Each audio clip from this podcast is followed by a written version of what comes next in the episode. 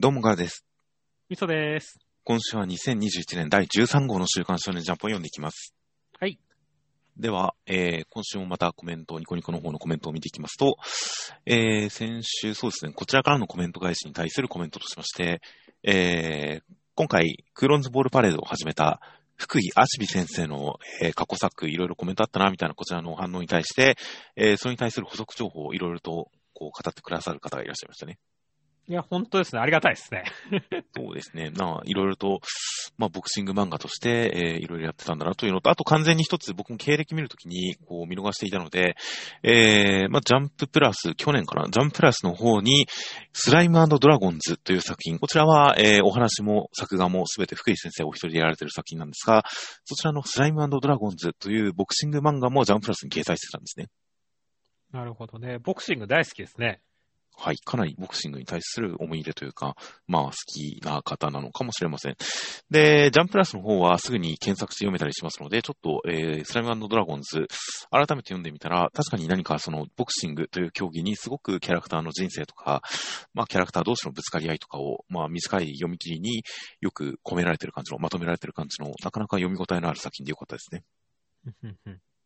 という点で、確かに、その、ボクシングに対する造形の深い方なんだろうなとは思いつつ、まあ、今回はあくまで作画ですからね。まあ、それに同じスポーツですからって、同じって言ってるのかな。まあ、きっとじゃあそのうち、その得意のボクシングを利用したキャラとかも出てくるかもしれませんから。期待ですね。ああ、確かに、今の流れだとボクシングキャラはいつ出てきてもおかしくない感じですね。第3話の展開的には。そうだね。あとは、先週おまけの、えー、呪術回戦ステッカー、東堂さんのキス顔がついていたことに関して、友達のスマホにこっそり貼ってあげたいくらい素敵なキス待ち顔というので、確かにそれはいい使い道ですね。そうだね。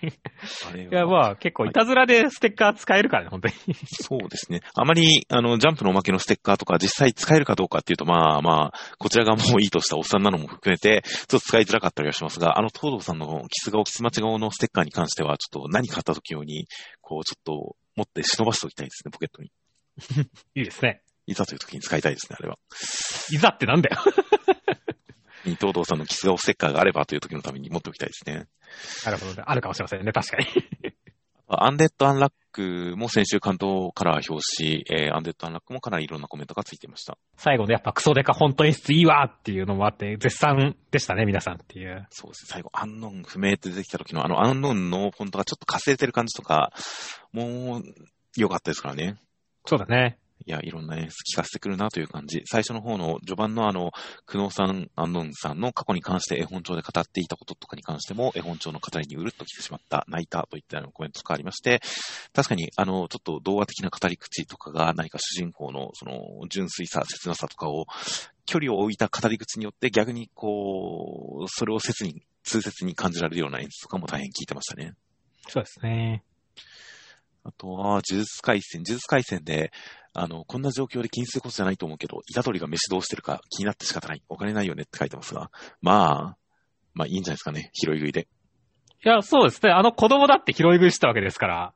あの、その辺のものを奪っても、まあ、もう、しょうがないでしょ。緊急事態だしって感じだよね。まあ、まあ、やむなしかなと思ったりとか、まあ、あとは野生生物が食べてるのかもしれませんしね。な、それ、な、何？いや、まあ、東京にいるからにはなんか、鳥とか、まあ、どいろんな動物類食べてるかもしれませんからね。ああ、鳥とかか。なんか、てっきりだから、あの、デビルサマナーとか、ああいうね、女神転生みたく悪魔の肉とか食べてんのかなとか、呪霊だけどそこは。それもちょっと思ったりはしましたが、まあ、呪霊の肉はまあ、長宗さんなら食えるかもしれませんが、板取君は無理かなとちょっと思いましたね。まあ、てか、呪霊がそもそも受肉してるかっていうと、そうでもないだろうしねっていう。やっぱ呪霊を食える、あの、飲み込めるゲトウさんが、それだけ特殊な術式だったことを考えたら、普通の人はなかなか飲み込めなそうですね。そうだね。あと一つ気になったのが、虎杖の傷跡はこのままかな個人的には消える方がメタ的な意味でいい気がするというようなコメントがあって、確かにあの傷跡、かなり目立つ位置にかなり目立つサイズで入っているので、虎杖君の傷跡は確かに気になっていたし、今後何かどうするんだろうなとちょっと思っていましたが、まあ消した方がいい。メタ的にっていうのは、それは商品展開的に メディアミックス的にとかそういう意味なのか、それとも作中のテーマ表現的に、板取君のその今までに受けてきたこと、心の傷的なもの、背負ってきたものとか、そういったいろんなテーマ表現的に消えた方がいいとか、それどっちなんでしょうね？まあ、どっちもだと思いますが、まあ、一番はでもやっぱ商品的にじゃないですかね。なんか、呪術回戦のカントリーマームとかも大人気らしいですしっていう。出してたんですね。うん。いやー、もう何でもありですね。なんでもありですよ。樹齢味とか出してくんないですかね。いや、まあまあ、ありなんじゃないですかね。別に、コラボカフェでスクナの指とか出してるくらいなんだから、なんか、ちょっと売れ、ね、こう、ヒットしすぎちゃってて、なんか、頭おかしい商品でもいいんじゃないですかねって思いますけどねあ。の、ゲトウさんが樹齢を飲み込むときはものすごいまずいっていうことをすごいグルメレポートしてくれましたが、まあ確かに、イタロイ君の傷跡、うん、すごい気になる位置には入っているんで、まあ、まあまあ、今後も何かの表現として使われるのか、本当に消えてしまうのかとか確かにちょっと気になるところではありました。あとは、えー、僕のロボコに関して、えー、連載始まってから初めてロボコへの好感度が下がった回だった。ここまでダメダメだったとは、という形で、確かに先週のあのダメさ加減に関してまた、まあまあ悪気はないんじゃないんですけど、悪気はないってないんですけど、ロボコのダメさ表現に関してはかなり突き抜けたところはありましたね。もともと役に立ってる印象はなかったけれども、まあ、ヨンタのあれを尻拭いとかっていう表現とか見方で見ちゃうと、確かにちょっと好感度は下がる感じにはなったよね。あとは、ニョンタが代わりにセール品の牛乳買ってきてくれてたのを、ロボコが見つけて、これは買ってたっけ？買ってた気がするな。うん、買ってた買ってたみたいな感じで自分のことにしちゃうっていうのとかも、確かにちょっとこう、こう、確かにダメな感じかもしれませんね。そうですね。その点、まあ確かに、かなりこう、好感度的にすごいいい人しかいないっていう世界観において、あのロボコのダメさっていうのは、ちょっと一線超えたところにあったかもしれません。まあでもその分ね、あのね、ニョンタの好感度は上がってありましたからっていう。そう、そうですね。ヨンタすごい回でしたからね。そうそう。ジャンプの長男すごすぎとかね、ライオンが微妙にハンサムとか、そういうコメントもありましたしねっていう。はいはいはい。あとは、えー、まあ、クーロンズボールパレードもいろいろと過去作に言及するような、スモーキービービーみたいな、みたいな感じのいろんな過去作に言及するコメントとかもありましたね。そうですね。まあ、あとみんなちゃんとブループレイヤーを覚えててくれてよかったなって思いましたね。スポーティングソルトやめいとかコメントあってっていう。そうですね。当然ですね。もう基礎教養ですからね、スポーティングソルトは。まあまあまあまあ、あのー覚えといて損はないと思うけどね。まあ、そう、そうですね。なんとなくそういうものがあるんだなというのを知っておいた方が、こう、語れる事柄の幅は広がりそうな気がしますからね。そうだね。あとは、空いてるシーンに関して、あの、ジャンル不定な感じに関して、田村先生の後継者現るかっていう、田村先生の後継者扱いしてるっていうのが、言い得て妙だなと思いましたよ。おー、でもちょっと違わないから。まあまあ、これから次第ですけどね。そうだね。よりバトルものっぽくなったり、ミステリーっぽくなったり、シリアスっぽくなったりとか、そういういろんなものが重なっていけば、確かに田村先生の後継作というか、やっぱジャンプの刑事ものはわけがわかんねえなみたいな感じの流れを作れるかもしれませんからね。そうだね。そういう点でちょっと言い得てみようかなと思いました。あとは、えー、あとはビッチウォッチに関して、今のところニコちゃんにあんまり魅力を感じないから若干イラッとする。ヒロインというより、サブキャラっぽいというか、ゆいかちゃんっぽいというか、というようなコメントがあって、確かにニコちゃん僕はポンコツ可愛いっていう表現を使いますし、今週でもちゃんと感想のところで多分ポンコツ可愛いって言いますが、あのポンコツ感を、こう、可愛いと思わない人はいるだろうなという思いも心の中にありますよ。ああ、それは確かにあるかもしれませんね。今週あの、萌ちゃんはすごい格好悪いダメダメな人だよっていうのを友達に説明するところとかは、僕はそれも含めてポンコツ可愛いと思いましたけど、人によっては、なんだこの女って思いそうだなってちょっと思いながら読みましたよ。そうだね。まあ、僕も若干苦手なタイプではあるんですけど。ああ、僕は全然好きですね。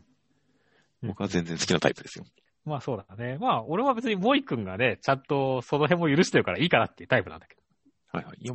僕はある種墓穴掘りそうなレベルでポンコツな感じの女の子っていうの自体が全然好みの、なんでしょう、タイプなので。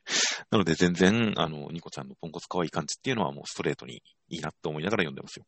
はいはいはい。あとは、えー、先週の読み切り、伊能さんに関して、えー、あの二人の、あのーまあ、エリート超能力者と庶民のすごい超能力者のラブコメ関係みたいなのに関して、ドラゴンボールのカカロットとベジータみたいなののラブコメなんだろうなという表現があって、うん、わかる、言いたいことはわかるけど、と思いながら頭の中で、ベジータを男のまま、悟空を女性にして、その関係性を想像したら、これはありだなと思いましたよ。まあ、ありだね。最近のベジータの世話焼き感とかも含めて、で、あの、悟空の悪気なく失礼な感じ。悪気なく無礼な感じとか含めて、あ、確かに悟空女性化したらすごいありだなという気づきのあるコメントでした。まあ、それでもまあ、ベジータはね、まあ、結構意識は入ってる気がするけど、エリートを書くにあたってっていう。はいはいはい。まただ、まあ、あの、はい伊能さんの方はさすがに悟空とはまたベクトル全然違うと思うけどね。あ、まあそうですね。全然恋愛脳ですからね、伊野さんは。うんあとは、あやかしトライアングルとかもいろんなコメントがありました。下着はしばしばの初々しいやつが良かった。それがビクトリアシ、それかビクトリアシークレットみたいなやつっていう、すごい、こう、欲望を垂れ流したコメントをしてる人もいて良かったですねっていう。欲望というか好みですよ、ただの好み。そうですね。まあ、だからいつか書いてくれるといいなって思いましたね。まあ全然あるんじゃないですか、これからどんどんいろんな。まあ、あとはね、あの、ガルちゃんのね、本当に、あの、祭り、ね、シチュエーションをすごいこう説明しているのは、俺もか先週すごい感心しながら聞いたけど、コメント欄でもさすがガルさんって書かれてましたねっていう。いやー、まあ本当に、あの、いかにあ相手が恥じらってるかっていう、その気持ちとかシチュエーションとか、もう見た目とか、そんなものにこだわったらダメなんですよ。いいね。だから本当になんか一個、こう、ね、こう、レベルが違う気がするよ、ガルちゃん、本当に。そういう、ある種の、まあ、エロとかそういうものは、見た目とか、服装とか、肩書きとか、そういうもの単体には宿らないんですよ。はいはいはい。すべては関係性とシチュエーション込みでのことですから。うんそこを深く味わわないとダメですよ。なるほどね。いやまあちょっとそれは、姿勢は見習っていこうと思います、私もっていう。という半分ぐらい真面目なあ冗談でしたが、まあそういう感じですとか、あとは、あ先週の高校生家族、デブ猫に関して、ボンボン坂高校に言及したことに関して、ボンボン坂懐かしいな、作者さん何してるんだろう、ボンボン坂好きだったというようなコメントがありまして、確かに高橋豊先生、えージャンプで何作か連載した後に青年誌の方に移籍されて、えー何作か書いた後に、ボンボン坂のアンコール読み切りみたいなのを数年おきに発表して、いずれこっち方向に戻ってきてくれるのかなというのを期待させつつ、消息不明になっちゃいましたからね。そうですね。高橋豊先生、本当に僕は未だに新作を待ちわびている先生ですよ。うん。オールタイムイズベストなラブコメはボンボン坂ですから、本当に、本当にいつか高橋豊先生のその後が読みたいなと思います。はい。あとは、えービルドキングのコメントに関して、重機、ユンボル、う頭があっていった純気人間ユンボルに言及言及するコメントですとか、その流れで、えー面白い工夫が、個性的な工夫が見たいなっていうコメントがあったりしましたが、ユンボルとつなげると工夫なのか、幸福なのかわかんないですね。そうですね。面白い工夫が見たいのか、面白い幸福が、あの、大大工をするおっさんが見たいのか、それはちょっとわかんないところでしたね。まあまあまあ、でもやっぱね、建築って言ったらやっぱ重機っていうのもまた一つの魅力ではあるんでね。はいはいその方向性を出してもいい気がするけどね。そうですね。あとは、重機を使った戦い方、あの、広報と書いて訓法みたいな、そういうのも見てみたいですね。それはもうなんかこう、すでに失敗した道をたどろうとしてないかっていう。そうですね。僕は、あの、ウルトラジャンプマンより、週刊少年ジャンプマンの方が好きだったんですけどね、ユンボル。はいはいはい。ユンボル、確かにユンボルの後を継ぐ作品だったんですね、ビルドキングは。そうですね。建設、建設漫画として、あの、ユンボルの雪辱を果たす作品だったんですね、実は。いや、気がつかなかったですね。ああ、確かに。確かにそうですね。そう考えてみると、改めてすごい険しいジャンルな気はしますが。いやー、ぜひ、面白い広報が見たいなと思います。はい。といったようないろんなコメントがありました。では、えー今週中身の方に入っていきますと、関東カラー表紙が、こちらも1周年でした。祝連載1周年、選抜試験テンションマックス関東カラー大蔵28ページマッシュル。表紙の方がもうまるで実写なシュークリームをこう、たしなむマッシュ君たちという一枚でした。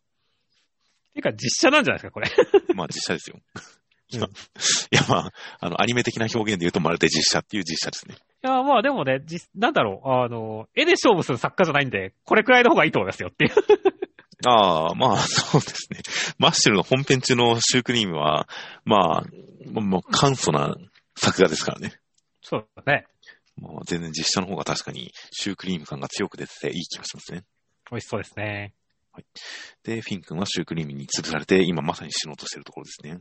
そうですね。まあ本編とリンクしてますね。そうですね。とことんこのキャラ立ち、このポジションなんだなという感じの、えー、表紙。そして扉絵の方は、あー一転してもうみんなでこう、これから行くぜっていう感じの、もう、右から左に迫っていく、構える感じの、いかにも主人公たちチームという感じの一枚でフィンクが泣いてましたね。そうですね。本編とリンクしてますね。そうですね。もう完全にこのポジションだなという感じの、そういった大変勢いのある1周年表紙となっていました。という感じで、えー内容としましては、第52まで、えーフィン君はカルパッチョさんに追い詰められて、なんとか魔法を使って逃げようとするんですが、やっぱりカルパッチョさんの魔法に追い詰められてしまうんですが、友達を見捨てることはできないって言って殺されかけたところにマッシュ君が助けに来てくれましたという展開でした。いやー、フィン君根性見せましたね。いやーもう確かに、もう、眼前に死が迫ろうとも友達のことは見捨てないという、その友情を捨てないムーブを見せてくれましたよ。そうそう、先週はなんでですね、あの、フィン君の覚醒展開あるといいなっていう話をしてましたけど、はいはいはい。まあ、そっちの方面の期待ではなかったですけれども、ちゃんとね、こう、頑張ってくれたしね。あの、固有魔法は、あと、なんか、可能性を感じたからね。いや、いいですよっていそうですね。東堂さんかって思いましたからね。そうそうそう。いや、だってこういうね、相手と自分を入れ替えるとかね、いう魔法はね、ほら、あの、ゴレイヌさんとかも使ったりしてましたけどね。有効ですからねっていう。それは、それは格を上げる方向に働くんですかね、ゴレインヌさんは。いやいやゴレイヌさんは強いじゃないですか。何言ってるんですか？ゴレインヌさん強い説は知ってますけど。う ん説は知ってますけど。まあそう、まあまあそうですね。まあ全然、だから本人が戦うというよりも、本当にサポートとしてすごく有能そうな魔法な感じがしたので、まあ今週段階では覚醒して一矢報いる的なところは見れなかったですが、あくまで心意気を示すに終わっていましたが、でも来週以降、マッシュ君との連携によってこの魔法はすごい発揮されるんじゃないかってちょっと期待が膨らんでますよ、今。本当に有能な仲間としてね、あの、か、ね、立つまでもう少しだっていう感じしますね、フィン君っていうね。はいはいはい。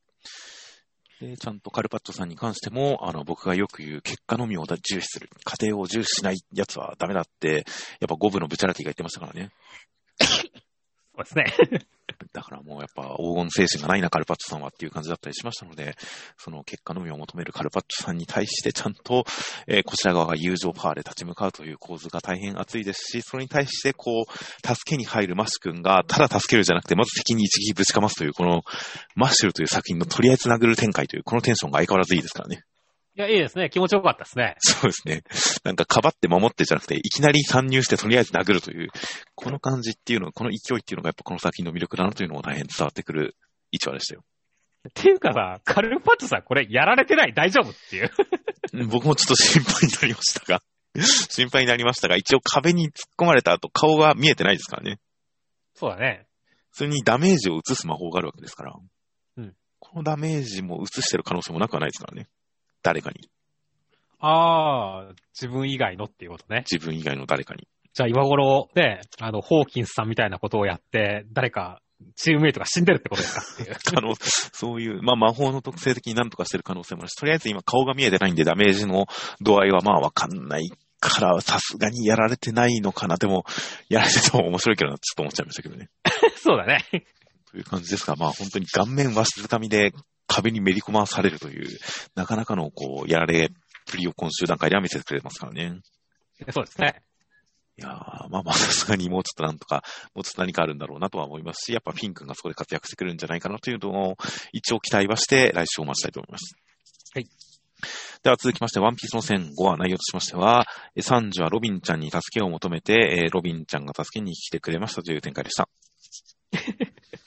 いやー、3時、潔かったですね、ある意味ってい やー、確かになんか全く想像と違った方向で何かサンジの名場面に来たなという感じがしましたよ。いや、そうだね。もともとほら、ビッグマムに連れてかれた時もさ、はいはい、はい。あの、なんだろう、やっぱ仲間に頼れなくてっていうところが3時にはあったからね。はいはい。そこがちゃんとね、こう、まあ、しかも女性に対してね、こう、助けてくれって言えるようになったっていうのは、3時の成長を感じる話でもあったよね。まあ確かに、その仲間との関係性が深まっていることを感じさせもしますし、あとは先週段階で、あの、コメントで言われていたサンジが女性を決して攻撃しないというのは、ある種差別なんじゃないかというのに関して、まあ、まあまあそういう見方もあるかなぐらいの感じで流していましたが、その観点に関して、その視点に関してちゃんと小田先生が言及したような印象がありましたよ。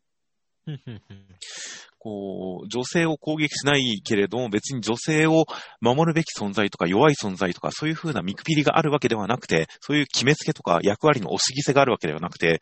単純に気持ちが下手って武装色が発揮できないという。そういう、なんか、そういうもんだっていう説明もありましたし、だから相手に何かしらの役割を押し付けてるわけじゃないっていうのもちゃんとわかりましたし、それが本当にロビンに助けを求めるというのにすごい集約してる感じがしましたからね。そうだね。サンジは別に女性に対してこういうものだっていう決めつけを持ってるわけじゃないんだよみたいなのが伝わってくる、すごい何か現代的な感じが伝わってくる展開でしたし、やっぱりそれに対してブラックマリアさんは男を完全に支配して、ブラックマリア様は大好きです。あなたがなしでは生きていけませんって言われてる男を飼うのが趣味っていうあたりは、逆にめちゃくちゃ、なんか性に役割を押し付けてる感じですからね。そうだね。ていう点で、このサンジとブラックマリアさんっていうのがすごいなんか対比的に描かれてる感じがしましたね、やっぱり。いやそうですね。だから、その辺も含めてすごい良かったなと思いますけど、サンジ泣くのはやりすぎって思いましたけどね。そうですね。それを泣いてたんですっけど、今週。そうそうそう。ロビンちゃんって言いながら涙流してるからね。なるほど。いやだから。それは、だって、ロビンちゃんが助けに来たことに対する涙ですから。そうなのかな？結構その前のこの武装色が頼っちまうんだっていうところもちょっと泣いてるように思えるしっていう。あ、そっか。まあそうですね。武装色が頼っちまうんだ。まあ恐怖というよりそこは情けなさですから。そこまではちょっと30、お、成長したかっこいいなと思ったけど、ん？あれやっぱ情けない？みたいな 感じだったけどね。まあまあ愛嬌ですよ。別にやっぱり展開的に恐怖で怖くて泣いてるっていうよりかは、その、まあ情けなさで涙ぐんでるっていうのと、ロミンちゃんの登場に感類むせび泣いてるっていう感じで、あまり怖くて泣いてるっていう印象はなかったんで、まあそこは別に僕の中では愛嬌のレベル、愛嬌のレベルですね。いや、そしてね、本当に、ロビンもね、すごいかっこいい登場の仕方をしたんでね。はいはいい。や、ブラックマリアさんとの戦いではね、ちょっとどんな感じの悪魔を見せてくれるか楽しみですね。いや、本当ですね。ブラックマリアさんがちょっと上半身はだけてますしね。うん。いや、だから、セクシー対決が始まるんですかね。そうですね。ブルックは完全に顔を絡めてますが。いやーという感じで、そう、そういった感じで何か女性の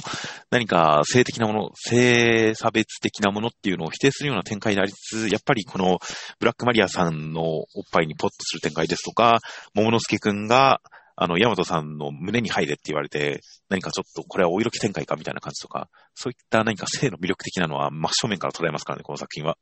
いやーでもな、桃之助は羨ましいなって思う反面、自分の親父だって名乗ってる頭のおかしい女にか捕まってるのはさすがにかわいそうだなと思って、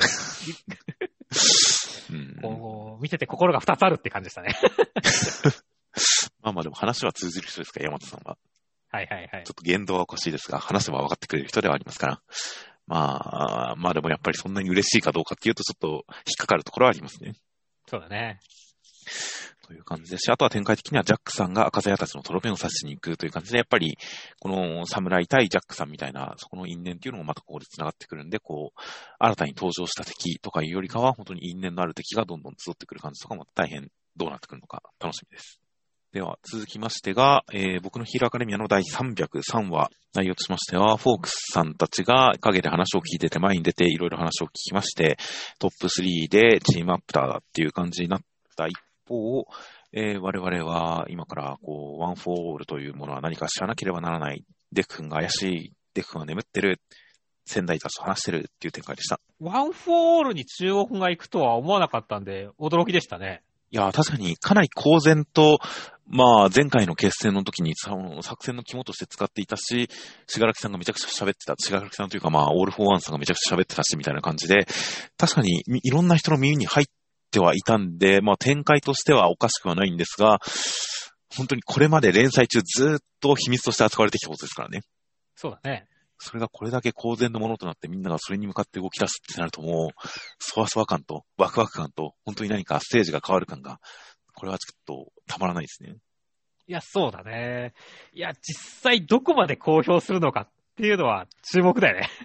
だってまあ、変な話さ、会見とかで全部さ、実はデク君が狙われてるんですよ。それはオールマイトから受け取った個性なんですよ。みたいな話とかしちゃうとさ、はいはいはい。デク君が本当にこの戦いの主役にこう祭り上げられるっていう展開にもなりかねないじゃないですかっていう。ああ、なるほど。そしたらなんかちょっとやっぱり、テーマ的におかしくなっちゃいそうな気がするしねっていう。学生を山本に立ててどういうことだみたいな話になるしっていうね。はいはいはい。だから本当そのあたりのさじ加減を堀越先生がどこに持っていくかっていうのは俺は本当に注目してるんですよね。そうですね。まあ、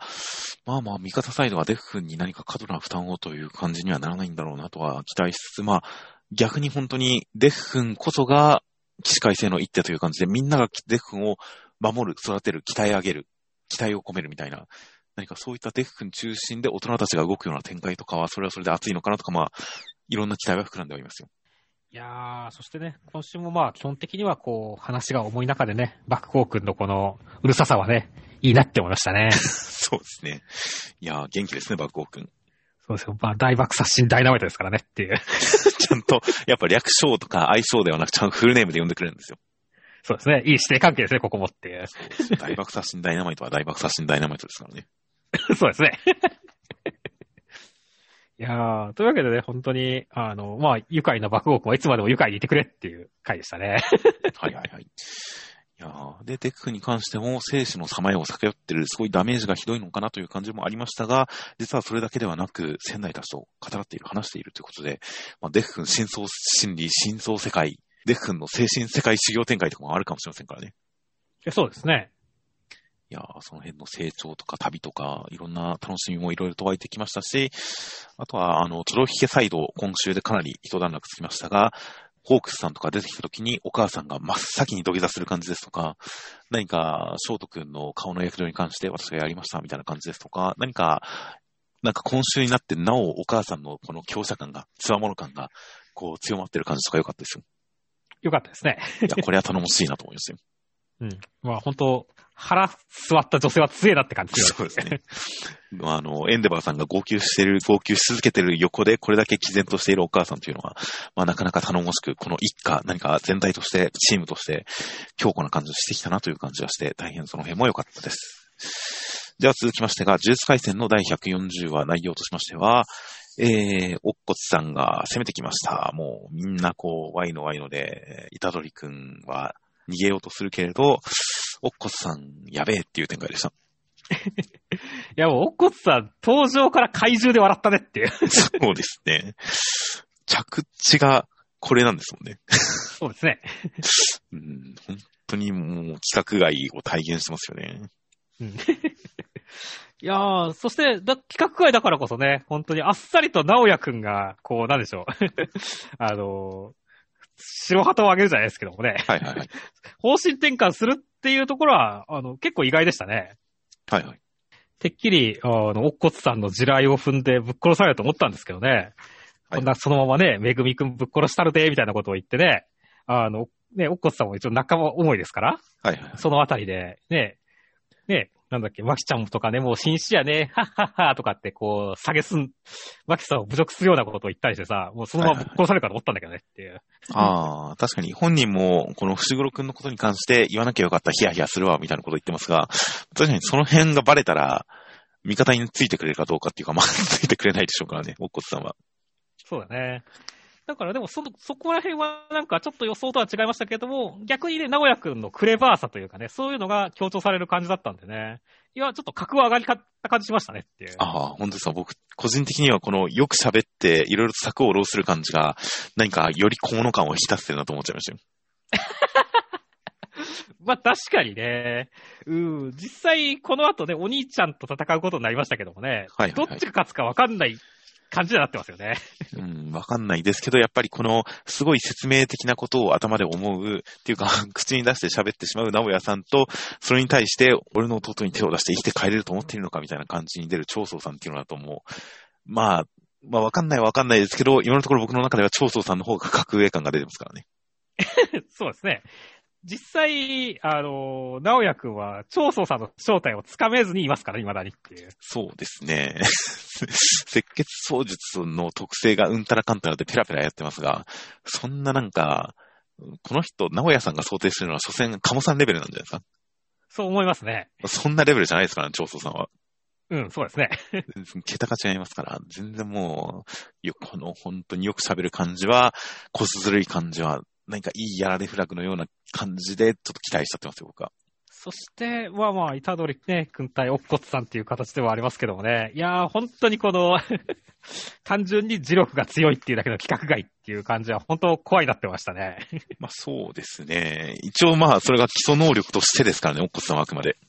うん。そっからさらにリカちゃんプラス、呪術コピー、呪術式コピーみたいな能力もありますからね。うん。いやー、だからまあ、でも現在、今のところ本当に磁力が強いという、ただそれだけで、これだけのもう、とんでもない格上感、ボスキャラ感を出してきますからね。うん。いやー、という感じのおっこつさん見せつけ会としてはもう大変見応え十分でしたよ。そうですね。いやという感じと、あとは本当に長宗さんが、長宗さんがすごい、虎杖君を逃がすときに、めっちゃ気を利かせるじゃないですか。うん。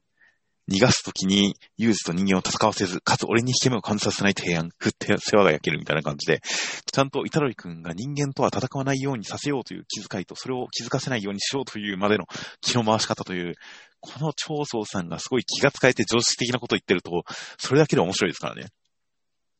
面白いですね。いやー、やっぱジャンプの長男はレベルが高いですね。そうですね。本当になんか普通、普通というか常識的なことを言ってるだけで面白いお兄ちゃんという、この辺の役柄はまあ、もう面白にもなりますし、熱血にもなりますし、なんなら感動展開にも持っていきそうで、本当に長宗さん、この数話でものすごい大好きなキャラになりましたよ。はい。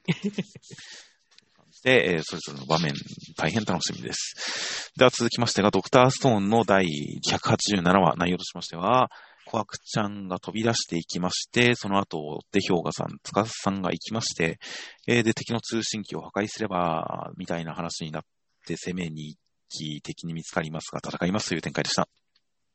いやー、氷河さんの性格の悪い作戦はいいなって思いましたね。そうですね。これを本当にやる人ですからね、この人は。そうそうそうそうそう。ねだから本当にわずか4人を見捨てて勝てるなら一つの選択肢とあり得るということですっていうね。はいはいはい。いや、でもこういうタイプが味方にいると本当心強いよね。まあそうですね。で、そういうことを考えるし、実行できる人と、何かその辺の気持ちもちゃんと分かった上で、合理的な判断を下せる、下せる司さんと、まあ、ただひたすらにまっすぐな琥珀ちゃんという3人の作戦会議がすごくポジション的にバランスが取れてて、こう、伝わりやすい感じになってましたね。いやそうですね。いやーそしてね、あの、今週に関しては、まさか、直接戦闘が本当に起こるとは思わなかったっていう展開でびっくりでしたねって。はいはいはい。ね実際だって、こうなんだろう、司さんがいる以上負ける気もしないけど、なんだろう、相手10だから勝てる、勝てる気もしないじゃんっていうね。いやー、だから10代近接の何か戦争の科学が始まるんじゃないですか、ここから。こっから？10相手にこう立ち回るのが一番合理的みたいな話とかで、で、立ち回るんじゃないですかね。うん。いやー、だから、どうなっちゃうんだろう。ねえ、氷河さんあたり死んでもおかしくないんじゃないのって思うけどって。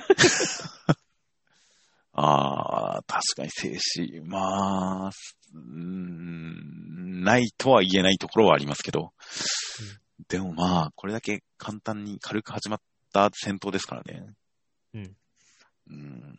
今のところは一応楽しみ、ワクワクの方が勝ってる感じですよ、僕的には。予想がつかない、想像できないっていうところに来てるんでね。いやー、ドクターストーン毎回面白いですね。いやー、本当ですね。なんか、単純な科学のお話、クラフトの話以外にも本当に戦闘の話の何か戦術的なところの駆け引きの面白さっていうのもすごいありますね。うんで当然、科学分野の方に関しては、この、あの、発砲音によるトラップみたいな、そういったところの展開のところとかで、まあ実際波の音より砂で作った方が、それらしくなるしね、みたいな感じで、やっぱり身の回りに感じさせる、身近に感じさせる感じの科学話で、えーちょっとなるほど感とか、そういった知的好奇心も満たしてくれますね。うんそういうちゃんと科学漫画もやりつつ、戦闘の駆け引きもありつつ、やっぱ来週は対戦、対ライフル戦闘の何か、うんちくを聞かせてくれるんじゃないかなと期待してますけどね。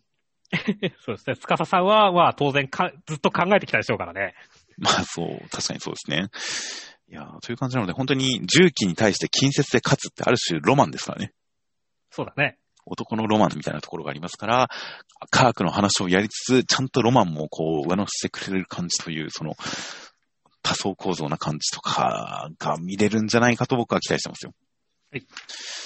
では続きまして、クーボクーロンズボールパレードの第3話、内容としましては、えー、あずきだくんは、そんなの無理だ、みたいな、その黒竜山にスカウトされて、えー、最強を目指す、そんなの無理だ、みたいな感じになるんですが、えー、かりんちゃんが子供の頃から高校野球に憧れていて、一生懸命チーム作りのために頑張ってたみたいな話を聞いて、自分の夢を追う姿と重ねて、えー、やろう、楽しみ、ワクワクっていう感じの展開でした。いやー、この漫画1話の段階では結構リアル路線、リアル路線なのかなと思ったけど、はい予想以上に3話まで来てファンタジー路線でしたねって。ファンタジーかどうかはわかりませんが、まあ、一応ジャンプスポーツ漫画っぽい雰囲気にはなってきましたね。いや、そうですね。いやー、だから、その、に、このカリンちゃんが一気に持ってきてくれた、力技で持ってきてくれたっていうところに関しては、俺は結構カリンちゃん好きなんで、よかったと思いましたね。はいはいはい。まあ、そこのところでちゃんと、カリンちゃんっていうキャラクターの背景を説明して、その気持ちを説明するときに、ずっと自分の夢を追いかけてきたあずきたくんが、その自分の姿、まあ、ある種人に無理だと言われても、その夢を追い続けたっていう自分の姿と、カリンちゃんの姿を重ね合わせて放っておけない。逆に共鳴して共感して、えー、それに対してワクワクしてやりたくなってくるみたいな感じの、そのあずきたくんの夢を軸に、カリンちゃんを引き立てる感じっていうのはすごくこう、伝わってくるものがあってよかったですよ。ていうか、俺本当にね、カリンちゃんすごいと思うんだよね。この、もう一度ここにクールロンズを取り戻してあげるって言って、グラウンドがこう、ピカピカになるわけじゃないですかっていう。はいはいはい。これよく見てくださいよ。後ろのネットはもう貼られてるしさ、はいはい、あの、バックスクリーンまで補修されてるんですよっていう。はいはいはい。もうカリンちゃんはだって、きっとこう、飛び職のようにこの上に登ったりさ、コンクリート技師のようにこう、コンクリートをこねって頑張って作ったんでしょっていう。もしくは金の、金の力かもしれませんけどね。いやでも理事長だって校舎がこんならさ、絶対金の力じゃなくて、俺は絶対カリンちゃんが一人で頑張ったと思うんだよねっていう。まあ、そそれはそれで別な無理ではないと思っちゃいますけどね、確かに。うん。そうそう、だから、すごくないって言って、あの、女の子がね、そこまで頑張って、しかも、ピッチングマシンとかも直ってるからさ、これもカレンちゃんが修理したんだよ、きっとっていう。うん、まあ、あとは、どっかで、こう、中古にあったやつを、お得に譲ってもらってきたか、いらなくなったのをもらってきたとか、そういうことかもしれませんしね。うん。まあまあ、どっちにしろ本当にさ、あらゆる技術とかさ、こう、商売とかも含めてさ、なんかすごいスペシャリストな感じがするからさ、カリンちゃん。はいはい。俺の中ですごい、だから、カリンちゃんのポテンシャルがこう、うなぎ登りなんでね、あの、今後もっとすごい有能なところたくさん見せほしいなって思ってるんですよね。はいはいはい。まあ確かにそうですね。少なくともネットの補修に関しては自分で縫ってるところが描かれてますからね。そうだね。だからその延長線上で考えたら、そのバックネットとかそういうのをやっててもおかしくないですもんね。おかしくないですからね。いや、確かにカリンちゃんの多芸多彩ぶりはいつかこう出てくるかもしれませんね。そのうちだからね、あの、部員もさ、私もいるって言ってるわけじゃないですか。はいはいはい。だから、そのうちだからバッターとして出てきてもいいしねってああ、女性って別に登録できるんですっけ？うーん、今の甲子園はダメかもしんないけど。確かダメですよね。そんな話を先週、伊集院光さんのラジオで言ってたような気がしますよ。いや、断層すらいいんじゃん。いいですね。ジャンプ漫画なら全然ありですよ。いやという感じ、確かにカリンちゃん、そうですね、グランド集のところ、そんなに注目してませんでしたが、確かにものすごいポテンシャルを見せつけてる感じの展開かもしれません。うん、いやそして集めるメンバーは、こう、異能の者たちらしいですからね。なんだろうね、不祥事で競合に経営された人とか大丈夫そいつって思うけど。いや、不祥事の質次第なんじゃないですか、だから。そうだね。まあ、まあまあ、ある種、ルーキーズみたいな展開が始まるんじゃないですかね。いやー、だから本当進路不明の謎の選手って、それは大丈夫なのかとかね、本当に。まあ、もしかしワクワクもするけど。まあ、もしかしたら記憶喪失になって無名校に行ってるかもしれないじゃないですか。はいはいはい。ああ、なるほどね。あの、忘却バッテリー的なことがあるかもしれませんからね。あれこそまたに消えた競合じゃないですか。そうですね。いや、実際、まあ、今週段階だと本当に各キャラクター、どれくらいの異能とか、どれくらいの異常な人たちなのかっていうのはまだわからないんで、その辺が本当に来週以降の見どころになるなとは思って期待はしてるんですよね。そうですね。ケータスジャッカーっていうのが一体どういうレベルなのか、めちゃくちゃ気にはなってますよ。うん。いやー、そうですね。名前、剣吉高、剣吉高。剣吉高じゃないですかね。いやー、剣道部とか行っちゃってるんですかねって。もしくは山にこもってるか、何か親の仇を取りに旅とかしてるんですかね。いやー、楽しいですね。どういうレベルで、どういうレベルですごい人が出てくるのかっていうのは本当にすごく楽しみですよ。はい。いやという感じで、あとはまあ、とにかく1話の試合以降、2話、3話と、あまりこう、動きのある展開、動きに感情が乗っかる展開っていうのがそれほどないので、まあ、プレイ表現とか、スポーツの、まあ、アクション表現的なところっていうのが、次はどういう感じで出てくるのかっていうのもちょっと期待しています。はい、では続きまして、僕とロボコセンターカラーでした。正門来福来たる春。ロボコ愛されすぎでマジ御礼センターから微増9、微増19ページ。僕とロボコという形で、えー、センターカラーは、全裸で一発レッドのガチゴリラという一枚でした。いや、これ、何、まさかの一発レッドって書かれてるけど、いや、まさかどころか、なんでこのシチュエーションなんだよって思うけどね。そうですね。レッドはまさかじゃないですか。シチュエーションがわからんっていう、センターカラーに、ちゃんと柱のところで、この扉は本編とは一切関係ありませんって書いてありましたからね。そうですね。ますますなんだよって思いますけどね。そうですね。まあまあ、とりあえず、宮崎先生は中村健吾選手をリスペクトということでね。はいはい。その中村健吾選手という方は、前代になったことがあるんですか？ないと思いますけどね。このセンターカラーで名前を出されると、多少悪いイメージがつきそうな気がしちゃいますけどね。まあね、ただまあ、あの、彼は川崎フロンターレの14番なんで、あの、松尾が14の背番号着てたらそういうことなんですよっていう。ああ、なるほど。じゃあ、脱いでるのは中村選手じゃないですよっていうのはちゃんとそこで伝わるようになってるんですね。そういうことですね。なるほど。なるほど。それはちょっと僕が、あの、知識がないゆえの誤解をしてしまうところでした。中村先生は、あの、ロス兵器のある人なのかなと思っちゃいましたね。そうではないですね。といった、まあまあ、サッカーにちなんだ感じのセンターから、そして内容としましては、第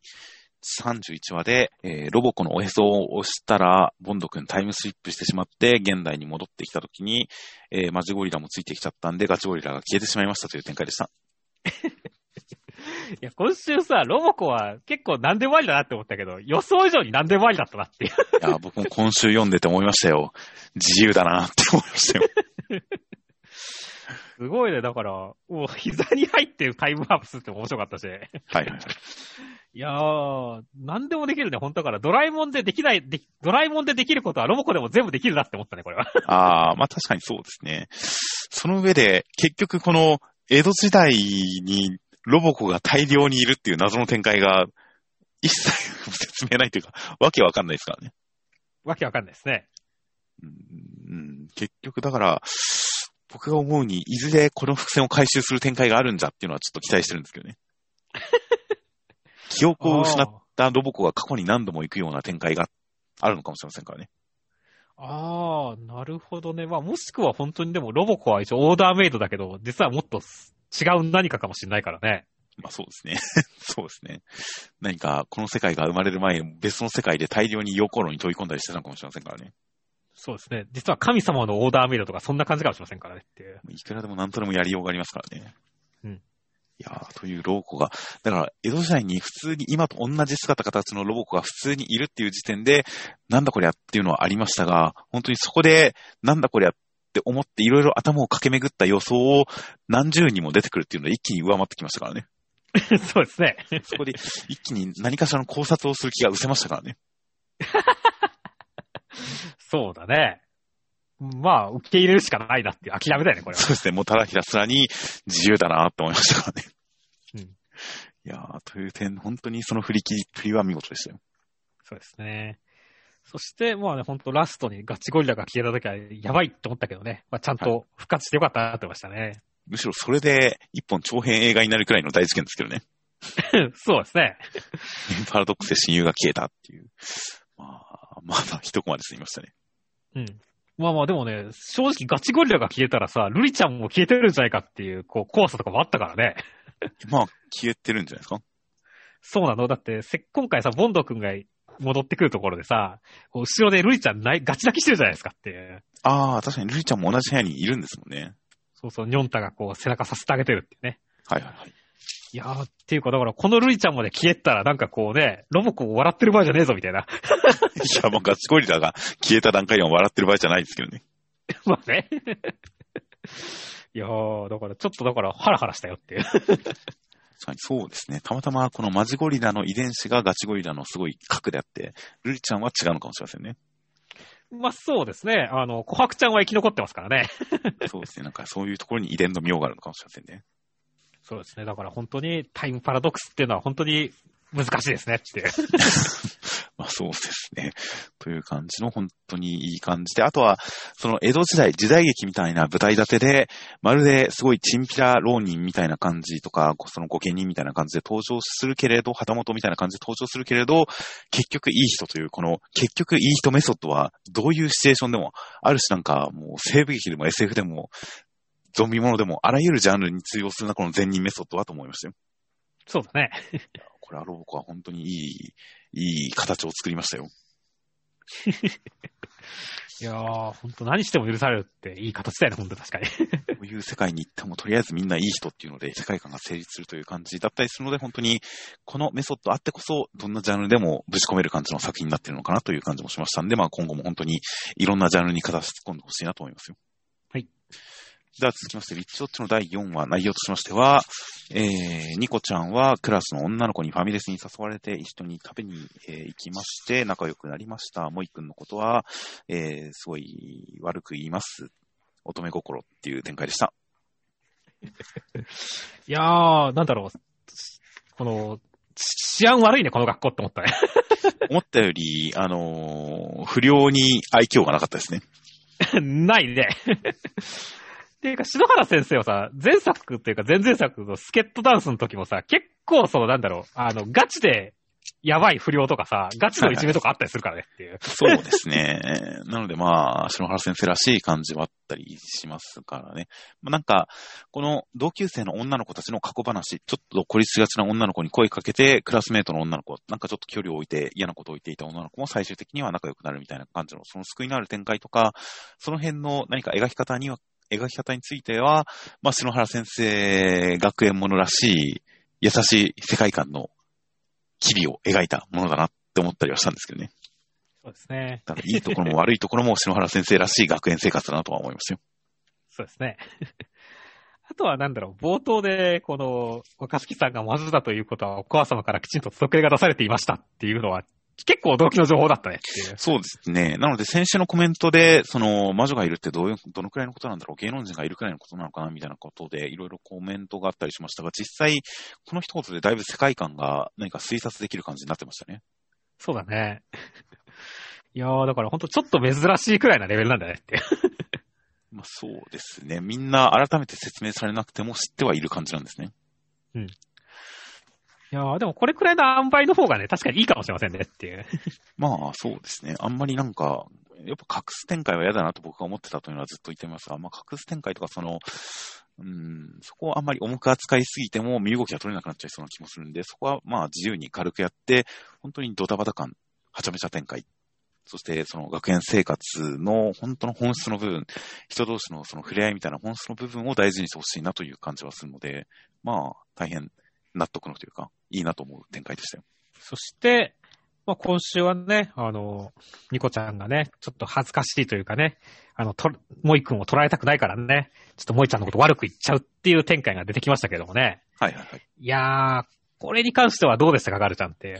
僕はできれば、この嘘がバレるところまで含めて、ニコちゃんの可愛さだと思ったりもするので、まあ、この段階で、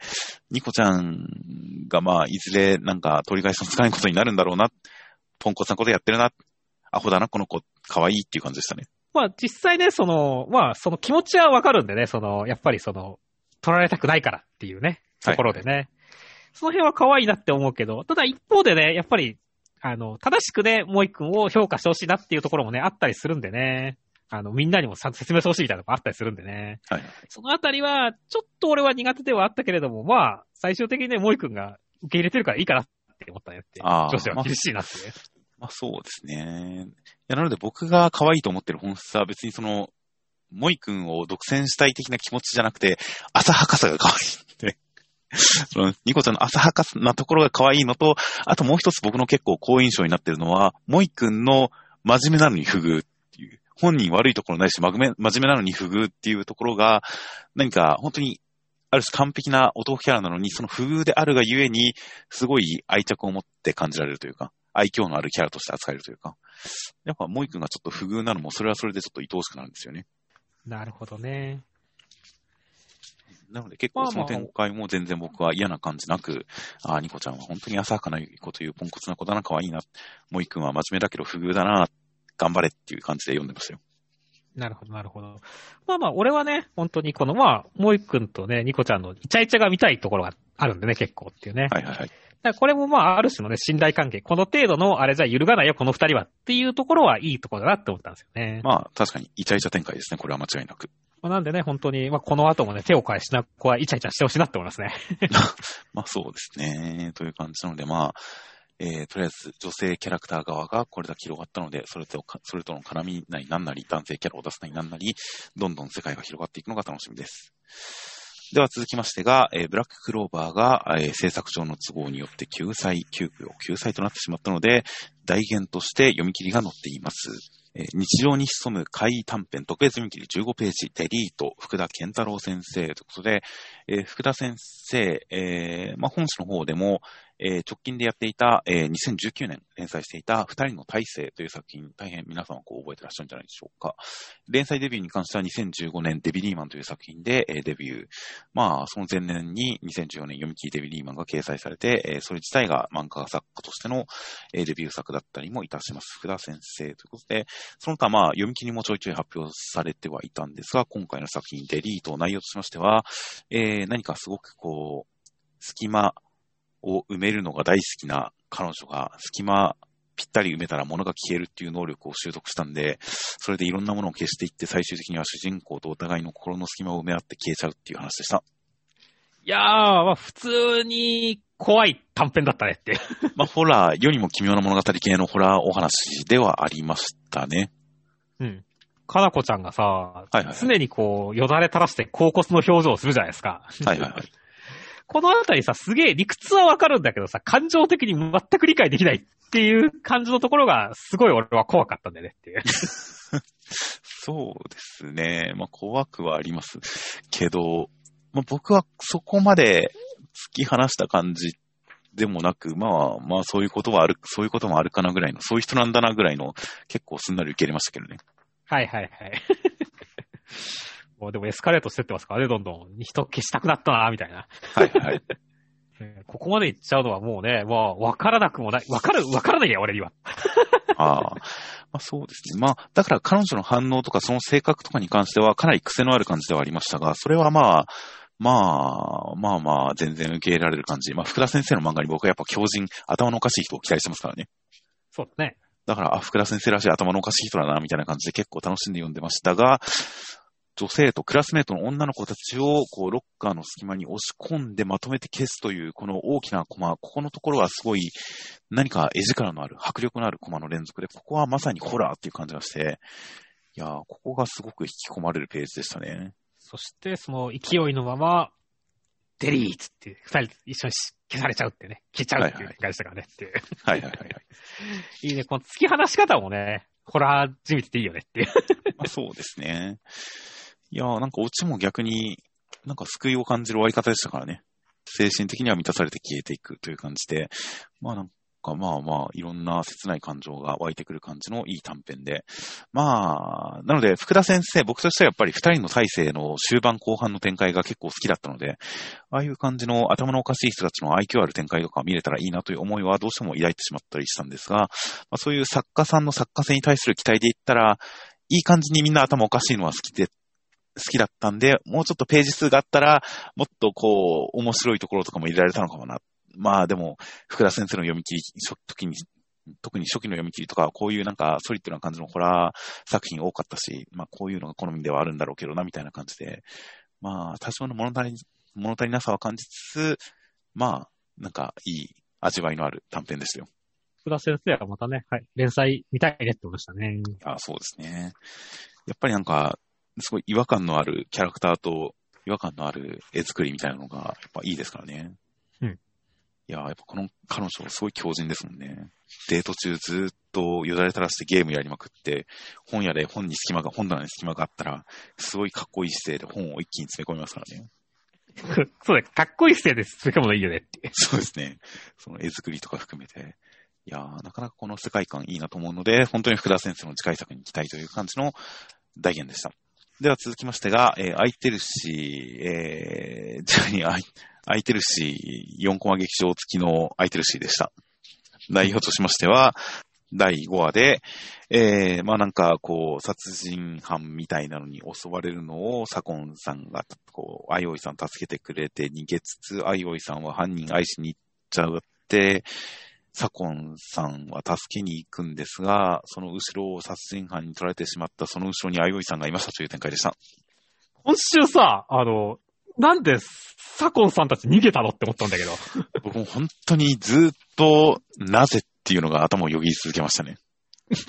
で、あの、まあ、もちろんね、刃物持って襲ってきてて、うわ、怪我しちゃったとかあったら逃げろってのはわかるんですよ。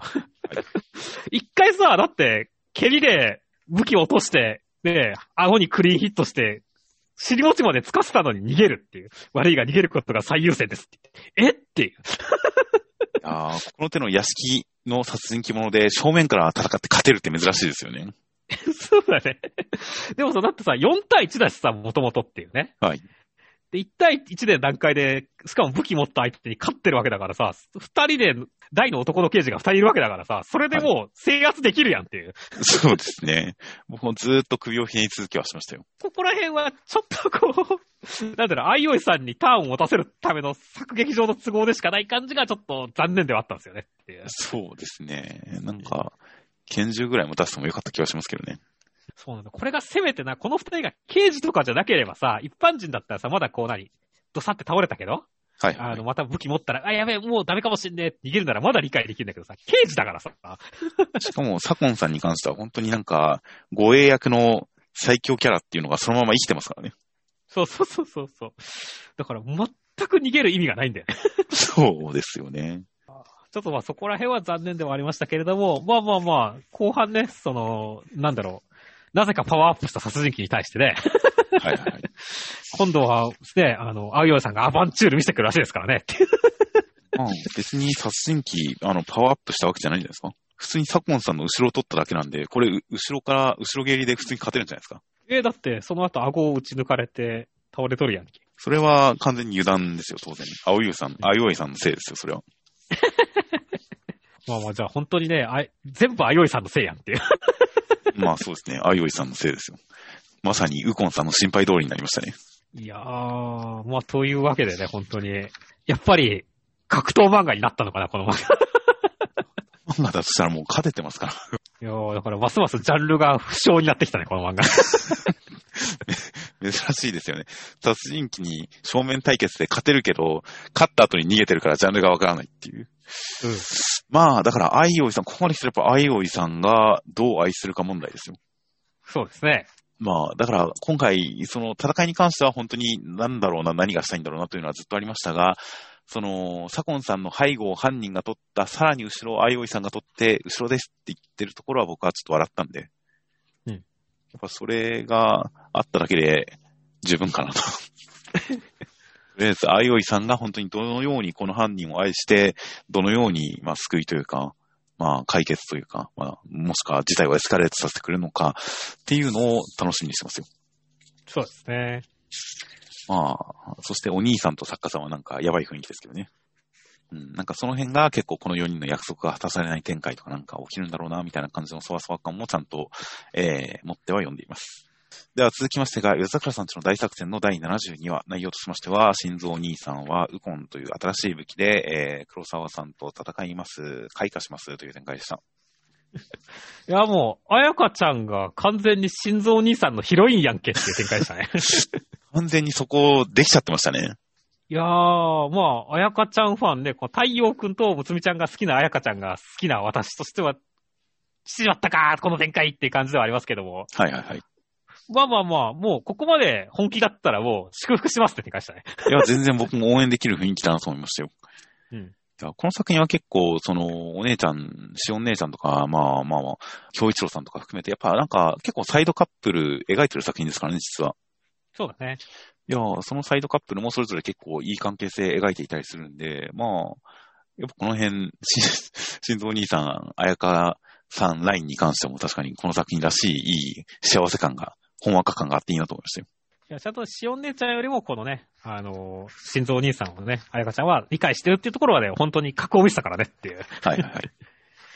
いやー、そしてはその応援された心臓兄さんですけれどもね。いやー、はよかったね、この開花の展開はまたすごいかっこよかったねっていう。いやー、こんなになんか主人公属性のある人だったとはっていう感じですね。そうだね。すごいなんか恐ろしい力を持ってるけれど、本人が優しいからその力を発揮できずにいたのが、守るべきもののために開花するんですよ。いやー、そしてさ、ね、セリフがね、頼む、俺に殺されないでくれっていう、すごい注力が高いセリフ。ですね。いや、本当にいい感じの中二主人公属性持ってましたよ、心臓兄さん。いや、もうだからこれはあれでしょあのーね、武器を扱う人間が実は俺自身が最強の武器だったんだみたいな、そういう展開でしょっていう。まあ、俺の中の武器をって言ってますからね。そうそう。あのね、スペックとかがさ、バキのスペックが、俺が武器を使うってのはせ、むしろ相手を気遣ってるということなんだっていう、そういうことでしょっていう。まあ、全然あり得る話ですね。らちょっと本当楽しみだな、来週って感じでしたね。いやー そうですね。どれだけ、まあ、恐ろしい開花、本人がためらってしまうほどの開花というのがどういうものなのかは大変期待ですし、あとはその心臓兄さんの、えー過去回想を自分を認めていく流れの中に、やっぱりお母さんが出てきたりとか、そういった感じの最近の展開、結構回想シーンとかで、夜桜家のお母さんがすごいフィーチャーされていく感じっていうのがやっぱりこの先何か展開で絡んでくるであろう、お母さんがどんどん重要になっていく感じ、展開で重要になっていく、影を見せてくるっていう感じの、やっぱり今後の展開に向かって何か描写が深まっていく展開も重なってて、いやー、なんかうまいなという感じがしますね。ああ、そしてまあそれ以外のところでね、黒沢さんのこの攻撃の多彩さっていうのもね、結構怖かったですねっていう。はいはいはい。だから本当にね、こので相手の格もあるからこその来週がすごい楽しみっていうのがあるんだよね。まあ、そうですね。という感じなので、どういった戦いと決着になるのか、やっぱり大変派手な絵が見れそうで、今週もかっこよかったですし、大変楽しみです。では続きまして、ジャンプコミック3巻発売期間続々重版、人気絶好調御礼センターから23ページ、あやかしトライアングルということで、えーセンターカラーは払い人3人の、3人組の1枚でした。そうですね。やっぱりまつりちゃんの人服はエロいなって思うからでしたね。今回はあんまり露出の少ないポージングなんですよね。脇見せてないですし。ただやっぱりなんか、乳首立ってるように見えるし、やっぱ胸とかが強調されてる感じありますからね。まあまあ、そうですね。まあ、普通になんかヒーローっぽい感じの、えーかっこいい一枚だなと思いました、僕は。ちゃんとスリーポイントランディング、3点着地をしてる感じの松井くんはヒーロー感あるなと思いましたよ、普通に。はいはいはい。という感じの、えーセンターから、内容としましては、松井くんはニノクル先輩に相談したり、スーちゃんは、ザラクさんにいろいろ情報をもらったりとかしている中、学校に忍び込んでいたレオちゃんを見つけまして、レオちゃんなんと転校してくることになりましたという展開でした。いやー、今週もなんだろう、あの、すずちゃんがダブルで、あの、体の荒いっこしたりとか、はいはい。まつりくんが、あの、壁にへばりついてるところをなぜか後ろのアングルから撮ったりとかっていう、はいはいはい。露骨な描写が露骨すぎて逆に笑っちゃうっていう展開が面白かったですねっていう。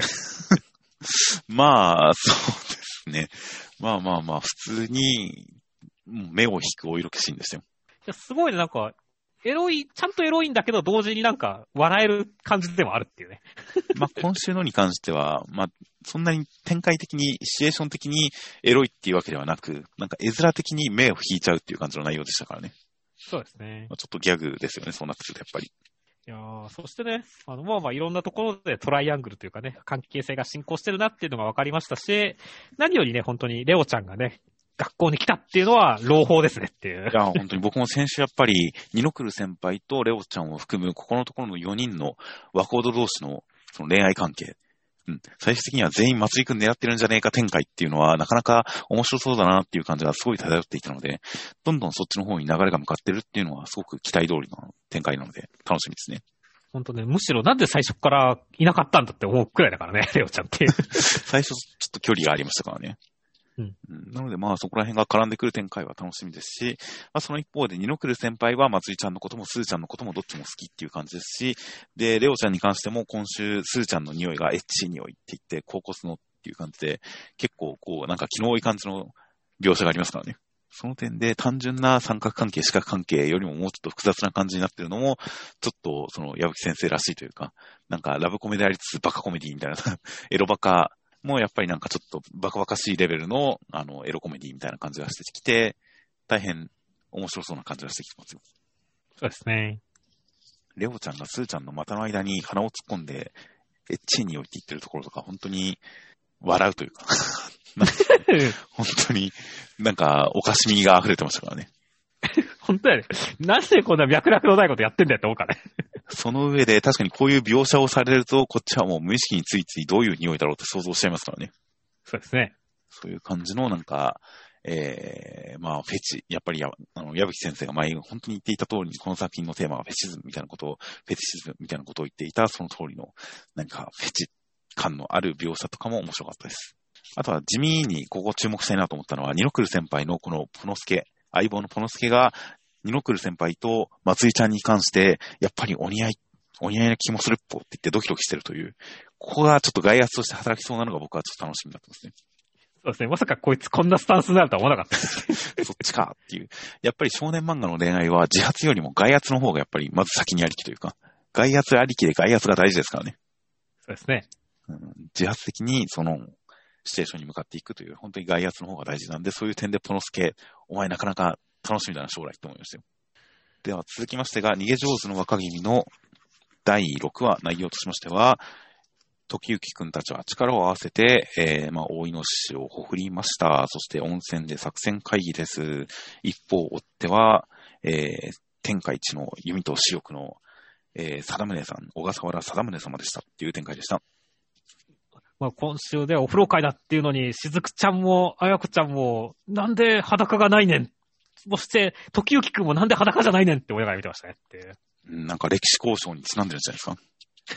か？いやー、婚欲だけど別にいいでしょって思うんですけどねっていう。裸の付き合いをして仲良くなるんじゃないですかっていう気がしたんですけどねっていう。こういう歴史交渉上こうなんじゃないですか？まあ逆に、これはこれで隠されてるゆえのエロさもあると思いますけどね。はいはいはい。まあまあまあ、仕方なしという感じで俺は見てましたけどねって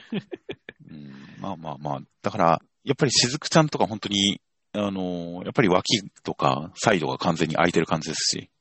うんできっと下着もつけてないのかなっていう感じで、こう岩に座ってるところとかも含めて、やっぱりその隠されてる魅力みたいなものがあった気がしますよ、僕は。まあまあまあ、心眼を持ってみろってことですね。まあ、そうですね。見えないことを楽しむべきですね、ここは。まあね、その今回もね、見えないところに黒曜石が仕掛けられてるっていう、そういう話でしたからねっていう。はいはいはいはい。確かにすごい鋭い尖ったものが追っ立ってましたからね。まあそしてね、本当にまあ、三人ね、あの、みんながみんな力があって、でね、一つの試練を超えて仲良くなりましたよっていうところをね、チームをちゃんと見せたっていう感じの回だったんでね。はいはいはい。だからこれによって、今度はちゃんとした敵が出てくるっていう感じでね。いやー、果たしてどうなることやらっていうね。まあそうですね。いや、なので、本当に時行くんが、敵がすごい、こう、真っ先に狙う。敵にとってすごい重要な獲物であるけれど、決して捕まらない、逃げ切れるっていうのが、実は戦場においてはすごいアドバンテージであって、それが、まあ、おとり、もう本当に最強のおとりですよね。そうですね。もう、ひなたくんを継ぐのは時行くんですよね。そうなってきてますね。最強のおとりっていうのがいかに戦場において有効かっていうのが今週ではっきりしましたので、その敵を思った通りに誘導できれば、いかようにも罠にはめられる、勝てるみたいなことが示されたので、そういう意味で本当に主人公、しかも、時行君はその逃げることに対してやっぱり喜びを感じるんですよね、今週も。生き生きとしちゃうんですよね、逃げることに対して。うんっていう、その戦場で敵の眼前で、こう敵をおびき寄せて逃げることに生き生きとする。それまでは、むしろちょっと平凡なというか、凡人なというか、まあ、ただ優しいだけの凡人なのが戦場で逃げることに対しては、もう生き生きとしちゃって、そして決してどんな相手にも捕まらないという、それはなかなかの英雄感なんじゃないかっていうのは、今週で何かすごく特進がいった感じがありましたね。うん。という感じなので、まあ来週以降、次回以降、いろんな特殊能力というか、いろんな強さを持った敵が追っかけてくるのから、いかに逃げるのかっていうのを主眼にして、これはやっていけるんじゃないかって思ったら、やっぱり次が天下一の視力と弓の相手ですからね。そうですね。これは逃げがいがありますよ。そうだね。いやーなんかイメージとしては、スナイパー戦みたいなものなのかなっていうのがちょっと期待してるんですけどね。持久戦とカモフラージュ戦というか、何かメタルギアソリッドにおけるそのスナイパー戦みたいな、そういうものだったりするのかな。結構何か、いい感じの渋い職人的な戦いになるのかなとか、いろんな期待をしてますよ。なんかこれまでとは違った方向性がなりそうで、そこら辺も楽しみですよね。というのと、あとはやっぱりそのイノシシ戦に関しても、その太古の獣、仲間がいたらこんなことにはならなかったのにという形で、まあ、孤独だったから道を踏み誤ったイノシシと、えー仲間がいたから勝てた時行くんという感じで、まあ単純な戦いの成否以外にもちゃんとテーマ的なところで、時行くんの、まあ、キャラクター性を補強するような、そういったテーマ的な描写っていうのもきちんと織り込まれてきたので、そういう感じのちゃんと戦いに主人公の成長とテーマ性の表現みたいなものが込められてるのも、さすがだなという感じでした。では続きましてが、破壊神マグちゃんの第33話内容としましては、スキー場に遊びに行ったら、えー、謎の男の子がいて、そいつがどうやら第三中運命のミスカーだったらしく、えー、マグちゃんと友達になりたいらしいですという展開でした。いやー、まず今週もその雪山仕様のマグちゃんとナフタ君が可愛かったですねっていう。そうですね。もう雪山でワイワイ展開はもう全体通して本当に可愛かったし楽しかったですね。二人でソリ乗ってるところとかすごい良かったよね。そうですね。なんだかんだで仲良しやな、こいつらっていうね。本当になんだかんだ仲いいなと思いましたよ、まさに。そして、まあね、あの、今週ついにね、第3中、運命のミスカーさんが出てきたわけですけどもね。はいはいはい。いや、人間が育ったっていうのは意外でしたね。まあ、基本イカなんだと思うんですけどね、モチーフは。まあそうだ、イカ娘だよね、これは。侵略イカ娘だよねっていう。確かに娘ではないですが、イカの侵略者な感じはしますが、基本イカなんですが、いやー、やっぱ早めに封印から解かれたら人間になっちゃうんですかね。だから、まあこの後で対決でどうなるかってもわかんないけど、俺的にはこのままでもいいし、あの、イカバージョンになってもいいよって、マグちゃんみたいな感じのね、イカになってもいいよって思うしねっていう。そうなんですよね。僕も本体というか、真の姿は別にあってもいいんだけどなというのは期待しつつ、まあでもこれはこれで何か、まあどんな敵からが来るのかな、怖い系かな、悪い系かなっていうのもいろいろありましたが、こういうなんかちょっと意地の悪そうな、そしていろいろ企んでそうな、そしてちょっと色気のあるような感じの、こういう美少年っていう敵役は、なかなかこの作品の作風にマッチしてる感じがありますからね。そうだね。まあ、これはこれで、個人的にはすごいいい感じかなとは思ってはいますよ。いやー、というわけでね、本当に友達になりたいっていうのは果たしてどういう意味なのかっていうところだよね。まあ、一周回って本当に友達になりたいっていう可能性がありますからね。はい、この、この態度は中二病だからな。そうです。実は別に悪意がなかったっていう、本当にただ友達になりたいだけだったっていうこともありえますからね。はいはいはい。もうありえますからね。いろんな面白い展開がありそうですよ。まあ、おそらくきっとね、まず最初に来週は、伊妻くんがカモセンされちゃうんだろうけどなって思いつつねっていう。確かに、それが役割ですかね。逆に、伊妻くんがこいつの天敵かもしれませんよ。ああ、逆にね。逆に、伊妻くん今まで不遇だったのが、ここで活躍の場を与えられるのかもしれませんよ。ああ、それは楽しいですね。力関係なんか三す組的な展開も面白いかもしれませんし、僕は決して伊妻くんに期待することを失わないですよ。いや、まあそうですね。まあ俺もまあ伊妻くん好きだからね、頑張ってほしいですよねって。という感じなので、まあなんか本当に、うん、作風に合った感じ、敵役敵役悪いやつみたいな感じの、こう、持ってき方だったんで、どういうのが来るのかなと、こう、気にはなっていましたが、いや、全然いい感じの、この作品にマッチしそうな感じの人が出てきたんで、大変、この先の展開も楽しみです。では続きましてが、アンデッドアンラックの第53話、内容としましては、えー、アンディたち、リップさんたちは、まあ、協力して、オータムを捕獲して、コアに関しては、えー、アンディたちに譲ってくれました。一旦別れます。そして、ジュイスさんは、ビリーさんの元へ向かいますという展開でした。ああ、今週のこのね、アンディとフーコちゃんがね、添い寝してく展開のエピローグっていうのはね、なんかこのマイチル落ち葉のね、感じとかも含めて哀愁があって、なおかつ本当、つかの間の休息っていう感じがして、すごい良かったですね。そうですね。で、そこで、こう、フーコちゃんがたったの10年、自分がアンディの記憶の中を旅した期間に関して、たったの10年だよっていう、その、何百年、何十年、何百年っていう時間を旅してきたアンディに対して言う、その10年っていう言葉の、何か重みみたいなものが伝わってきてよかったですね、そこは。読者的にはもうだって10年ってすげえフーコちゃん頑張ったなって思うけど、でも、言ってるアンディはもっともっと長いからねっていうね。そうなんですよね。で、その、やっぱ10年っていうちょっと具体的な数字、そこまで天文学的な数字じゃないっていう、その数字を出されることによって、フーコちゃんの大変さっていうのが逆に身に染みて想像できちゃいますからね。いやー、なんか、なんか本当いろいろね、深いというかね、心に来るセリフだったし、なんかすごいいい雰囲気がなってましたね。はいはい。そして、まあね、あのーサマーはもう押し切れるそうですけれどもっていう。みたいですね。うん。結構どうなんだろうね。あの、数はいるけど、一人一人弱いっていうタイプなのかね、こいつっていやー、どっかにやっぱ本体がいるんじゃないですか、強いのが。もうなんか、他のメンバーでもさ、ちょこちょこ倒してるからさ。はいはいはい。いやー、果たしてどうなるかっていうところですけどね。いやー、でも、ほ 今週でもさ、俺さ、最後さ、ついにこの、なんだろう、まあ、アンダーとね、ユニオンの頂上会議が開かれるわけじゃないですかって。はいはいはい。神に届くか、やはりここだったかっていうところに対してさ、バーンさんのコアが焚き火に使われたの見て笑っちゃったんだよねっていう。なるほど。そっちの方が気になっちゃってさ、え、すごいシリアスな見開きなのに、そっちにも受けちゃったよみたいな あ感じだったんだよねっていう。バーンをなぜ使えてるかっていうのは一個大きな謎として提示はされてましたからね。やっぱその見せつけとしての役割があるのかもしれませんよ。なるほどね。そういうすごい何か技術、すごい何かを持ってますよっていう見せつけなのかもしれません。はいはい。バーンさん、ほんと不遇な感じだったな、こいつっていう。いやー、まあ、というわけでね、本当まあそういったところも含めて、どういう話がされるか楽しみですね。そうですね。という感じで、本当にジュイスさんも最近いろいろと、どんどんキャラクターに深みが増しましたし、今週だけでも本当に、アンディのフーコちゃんに関して、俺の上で寝てるっていうのに対して、俺の上で疲れて寝てるって思わず聞き返す感じですとか。まあ、大変、ジュイスさんも魅力的、人間的な深みを増してきてますので、まあ、どういった面を見せてくれるのか、可愛いジュイスさんがどういったかっこよさを見せてくれるのかは大変楽しみです。では続きまして、坂本デイズの第13話、内容としましては、坂本さんはボイルさんたちと、まあ、一緒に飯食いまして、いろいろ情報をもらって、じゃあ、どんでん会っていうところの、えー、ボスに会いに行こうっていう形で、映画屋さんというか、レンタルビデオ屋さんの形をした情報屋に行って、情報を手に入れて、どんでん会に向かいます。スニーキングミッションですという展開でした。いやー、今週は本当に坂本さんの奥さんの葵さんが強くてよかったっすねっていう。はいはい。基本的に本当に、ある種方針を決めるのは、この奥さんっていう感じがしてて、まあ、いい展開でしたね。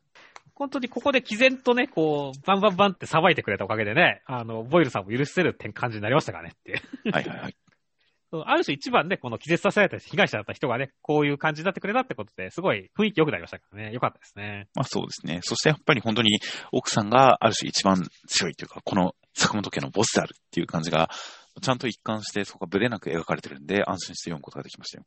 そして、まあね、こう、ビデオ屋で情報を得るわけですけどね。はいはい、このビデオ屋で情報を得て映画で見るっていう展開はちょっと面白かったですね。いや なかなかハったりが効いてますし、あと VHS のビデオを置いてるビデオ屋さんという本当にどんどん失われていく何か異物的なもの、なんか罵声の感じみたいな、その、まあ異世界観みたいなものをすごくうまく取り込んだ、まあ、まあ、ハードボイルドでしたよ、これも。そうだね、ハードボイルドだったね。いや、ただ、結構その依頼料というかさ、そのお会計に関しては75万6千は安いな、俺はって思ったよね。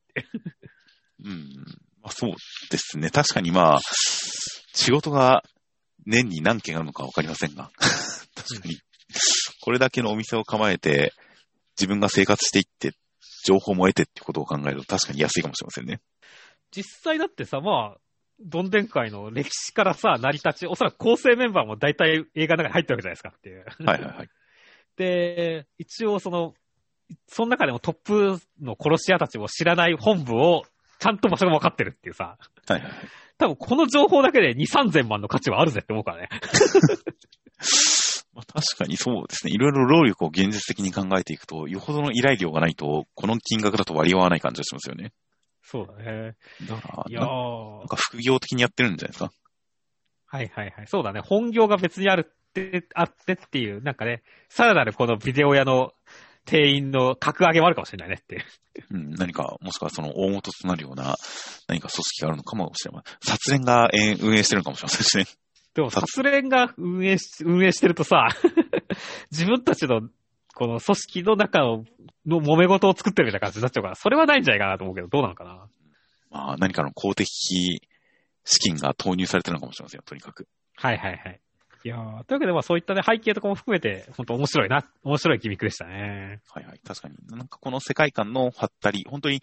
もう本当に漫画に対して言われるのもあれですけど、本当に漫画的な世界観のハったりが効いてる感じが、すごく魅力的でしたし、あと本当に戦ったボイルさんが愛嬌満点で隣に座って飯食ってる感じとかも含めて、すごく、本当に今回のエピソードで一気に坂本デイズが漫画らしくなった感じがして、僕は好きになりましたね、どんどん。そうですね。なんか本当に作品としての愛嬌、作品全体の愛嬌が高まっている感じとかがすごく良くて、本当にキャラクター漫画らしい感じになってきたな。単純ななんか、ストイックな純正アクション漫画みたいな感じよりも、さらにそういうキャラクター漫画らしさが乗っていた感じがするんで、いや、坂本デイズ、今後もいろんなキャラクターと戦った末に仲良くなったりしていったらいいんじゃないかなと期待してますよ。では続きまして、灼熱の二大家内の第32話、内容としましては、えー、チャコちゃん大きくなってポセイドンになって強いんですが、神殿に入れなくて、その一方、サメさんたちは、室伏さんのところに行きまして、そしてサメさんが、室伏さん、一発かましますという展開でした。いやー、ポセイドンさん一回退場しちゃいましたねっていう。はいはいはい。もう、それで最後、謎の関西弁で退場してきましたね。そうだね。だから、なんだろう、先週まではなんかエロ親父だな、こいつってイメージだったけど、はい、ちょっとその辺のね、退場の仕方も含めて愛嬌が出たんでね、ちょっとポセイドンさんいいキャラになったってましたね。そうですね。もう完全に田村先生らしいキャラになりましたね。あとちゃんと体を元に戻ってよかったね、チャコちゃんっていう。そうですね。このままだったら、またちょっと印象変わるなと思っていましたが、ポセイドンが抜けたら普通にちっちゃい姿に戻りました。そして、まあね、本当にシリアスなね、カムロさんが、実は、ナイバルさんと神宮寺さんのかつてのこのパートナーの室伏さんだったみたいな展開になりましたねっていう。はいはい。いやー、シリアスだなーっていう感じだけど、そこになんか常にバニーの人がいるとちょっと面白いねって思いましたね いやー、それはもういいじゃないですか。顔のアップしか映ってないんだからいいじゃないですか。まあね。あの、絵的にこういう、まあもちろんね、あの、オルフェさんがね、いるだけでもちょっと面白いんだけどさ、本当に。はいはいはい。こうなんかちょっと本当にシリアスやっても常に誰か面白いキャラが配置されると俺はタムラスいいなって思うんですよねっていう。まあ、この作品のテイスト的にそろそろ突っ込まれそうですけどね。そうだね。うんお前なんだその格好って言われそうな気がしますから、そういう展開も楽しみでありますよ。そして、まあラストに関してもね、その、かつての、あの、パートナーだった男を、今のパパートナーのね、あの、サメさんが殴りに行くっていうところもなんか気持ちよさがあってよかったですね。そうですね。この作品も本当マッシュルレベルでとりあえず殴っときの精神がありますからね。そうね。うん。いやー、という感じなので、本当にとりあえず殴るところから話が始まる展開、それをサメさんがやるという、このサメさんのある種展開とジャンルに縛られない動きというのはこの作品の一番気持ちいいところなんで、今週も本当にサメさんが殴ってくれたおかげで、ああ、1話読んだわっていう気分になってよかったですね。よかったですね。という感じなので、まあ、まあ、来週以降すんなりいくとは思いませんが、鮫島さんはこのままでいってほしいなと思います。では続きまして、ちょっと変わった企画です。ジャンプショートフロンティア創設ということで、15ページの中で漫画家たちが様々なアイデアやキャラを競う新企画がスタート。多種多様な才能と漫画をお届けします。という形で、えー、今週含めて5号連続で掲載されるその15ページのショート漫画という企画、えー、まあその後も18号以降も続々掲載予定という形で、まあなかなか、あこういった短めのお話、まあ好きなので、まあいい企画、面白い企画始まったなという感じの初回。今回は、えー、人間の歌、古田聖蘭先生となっていました。えまあ、2018年のジャンプギガでデビューされた感じの方ですね。で、えー内容としましては、まあ、こう、羽が生えていることによってみんなに注目されていることが不満な直樹くんは、自分の歌自体、自分の、自分自身のことを評価してほしいっていうことで、姿なしの、えーネット配信で歌を披露して、国評とかを受けたりとかもしても、えー喜んで自分を発表し続けて、最終的には実力でみんなに認めさせますという展開でした。だから、まあ見た目とかでレッテルじゃないところで評価してほしいっていうのはね、万人にある感情ですからね。そこをうまいこと短編に落とし込んだいい話でしたね。本当にその辺がすごく普遍的な感じのテーマで、こっちのも共感できるところでしたし、それが最終的な解決手段がインターネット配信っていうところがすごい現代的なモチーフを使っていて、現代的なものも取り入れていて、えーよって読んでいてハッとさせるような感じ、今の話だなと感じさせるところもありましたし、そして何より、その個人の特徴というのを、意にならない特徴というのを、羽が生えているというのに落とし込むことによって、すごく、なんか偶話的な感じになって読みやすかったですし、漫画的な見栄えのする感じもあって、うん、面白かったですね。まあ、ただ俺はちょっとラストのところに関して、はい。は、この、みんなが目をつぶってるっていうのに関しては、ちょっとやりすぎなないかなと思ったんですけどねっていう。ああ、そうなんですね。うん。結構俺は、ほら、芸術とかスポーツとかの才能とかに関しては持ち味を活かせっていうタイプなんで。ほううん。あの、体が大きいやつは体大きいこと武器にしろよっていう 感じのタイプなんで、羽があることで、むしろ彼はプラスに働くと思うんだけど、だからそれに対してね、本当インターネットで、その見えないところで勝負したいってところまでも分かって、そこに対してね、マイナスと評価があったとしても、すごい嬉しい。ね、あの、中の上くらいだけど、やったっていうところで、キャッフォーってところはめちゃめちゃ共感できたんだけど、逆にそれが最後のところで、この目の前にいるのに目をつぶってるっていうところまでいくと、ちょっとやりすぎというか、行き過ぎというか、それ逆に見てないんじゃないのっていう本質をっていう気は、ちょっとしちゃってはいたんだよねっていう。ああ、個人的に僕は結構音楽聴いててうっとりすると目をつぶることがまあまあある人なんで、あんまり違和感なかったですね。うんうんうんなるほどね。まあそのあたりは俺の個人的な感じ方だしっていう感じまあだけどね。そうですね。目をつぶるかどうか。なんか下手するとカラオケを歌うときに目をつぶるかどうかでも人は分かれ、人は二つに分けられますからね。そうそう、そうだね。自分の歌にうっとりして目をつぶってしまうかどうか、それを共感するかどうかで結構人は二分されることもあったりするので、僕は結構、まあ、目をつぶって音楽に集中することに対しては全然違和感はなかったですね。これがまあ、パフォーマンス、ライブパフォーマンス付きのステージとかだったらまあ当然見ますけど、うんまあ演奏会とかだったら、こういう感じの演奏会とかだったら、まあ、目をつぶることは全然ある気がしましたね。いや、はい。まあちょっとそこら辺はありつつもね、でも全体的にはちゃんとね、まとまったいい話だったましたね。まあ、そうですね。で、ちゃんとその辺の主人公の葛藤とか、で、最終的なそのネット配信からの、まあ何か、えー手応えを得るまでっていう展開をちゃんと横にいるお姉さんの心配と説明と、えーまあリアクションみたいな感じで描いた、そのお姉さんを読者に寄り添うようなキャラクターにしてるあたりとかもすごく、まあ読みやす読みやすかったり伝わってくるものだったりしたんで、まあすごく、うん、読みやすく印象的ないい15ページでした。はい。はい。来週以降も楽しみです。特に来週楽しみですね。朝日先生。ウィッチウォッチですねって。ミッチウォッチは違いますね。魔女の森人の坂野先生がどういった作品で帰還するのかは大変楽しみです。では続きまして、この見える少年の第25話、内容としましては、えー、人形使いは強い感じに、まあ、人形を使って強い感じで、剣馬くんは戦いを挑んで、まあ、攻撃から天狗を守って身を挺して、ダメージを負いますという展開でした。いやー、まさか、自分、天狗を守るために立ちはだかるとは、これがお兄ちゃん、長男力かってましたねって。あもちろんそうですよ。いやー、ただ、ここでやられたらダメだぞ、ケンマくんって思ったけどね。まあ、なんか、考えあってのことじゃないですかね。そうだね。ここでさ、なんか退場しちゃったりとかすると、やっぱ、か、こう、なんだろう、それは、お前がやられたらみんなやられるんだぞっていう話になって、ちょっと向こう水すぎる感じになっちゃうんでね。実は、まあ、やられたけれども、何か仕込んでいたとかね、作戦があったんだっていう展開になってくれたらいいなと思いますね。まあそうですよね。そういうのに近い感じで言ったら、いおりくんももうちょっと活躍してくれてもいいんですよね、個人的には。そうだね。先週、なんか、イオリ君なんか仕込んでてほしいな話みたいなガルちゃんしてましたもんねっていう。そうですね。ただ、ケンマくんが来てくれるって信じて、ただ捕まってなすすべなくいただけっていうのだとちょっと悲しいから、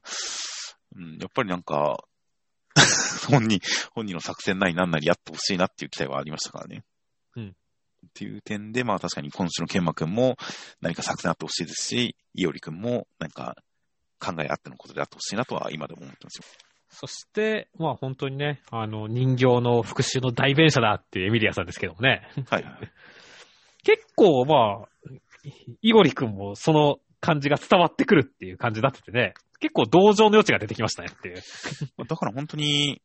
それこそ今週、あのー最初のマッシュルのところでも言いましたが、結果だけを重視するやつっていうのは基本的に敵キャラになりやすいですが、今回の論調で言うと、やっぱりその